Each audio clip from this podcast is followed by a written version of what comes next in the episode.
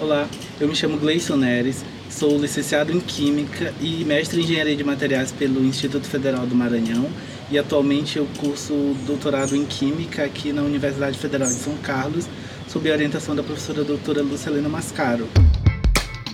CDMF Pesquisa, um dropcast sobre as pesquisas desenvolvidas no Centro de Desenvolvimento de Materiais Funcionais, na voz dos próprios pesquisadores.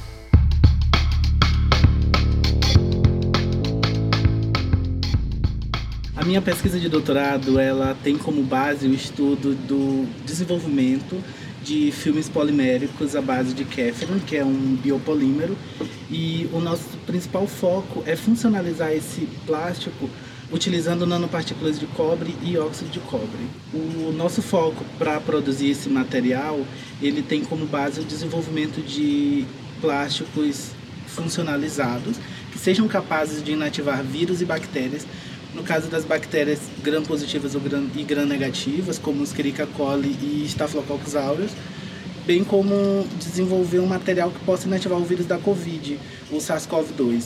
Nos últimos anos, esse vírus ele se transformou em um problema para a humanidade e alguns estudos eles têm demonstrado que o vírus ele pode permanecer em superfícies plásticas por até seis dias e isso é um problema que a gente tem tentado mitigar usando materiais funcionalizados. No nosso caso, a gente pretende ainda trabalhar com um material bio, é, biodegradável, é, levando em consideração também que a indústria tem buscado alternativas de, de utilizar materiais que não sejam obtidos a partir de petróleo.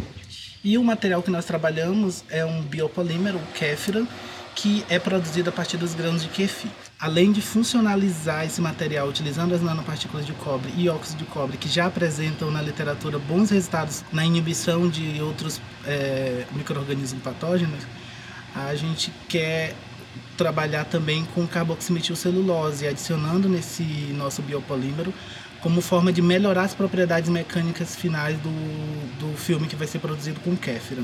Inicialmente, nós já desenvolvemos as nanopartículas, o de cobre e óxido de cobre. Nós trabalhamos com métodos diferentes, porque as nanopartículas de cobre metálico, por exemplo, elas têm um problema que elas oxidam muito rápido.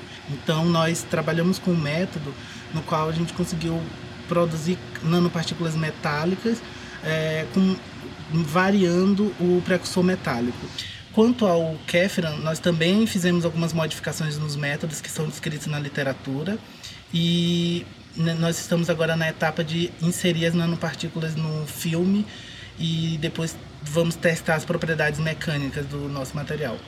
As propriedades de cor dos materiais não foram modificadas com a adição de até 1% de cobre metálico, a gente conseguiu observar isso. As próximas etapas do nosso trabalho tem, estão relacionadas com a verificação das propriedades térmicas do filme, bem como propriedades mecânicas e logo depois propriedades de barreira.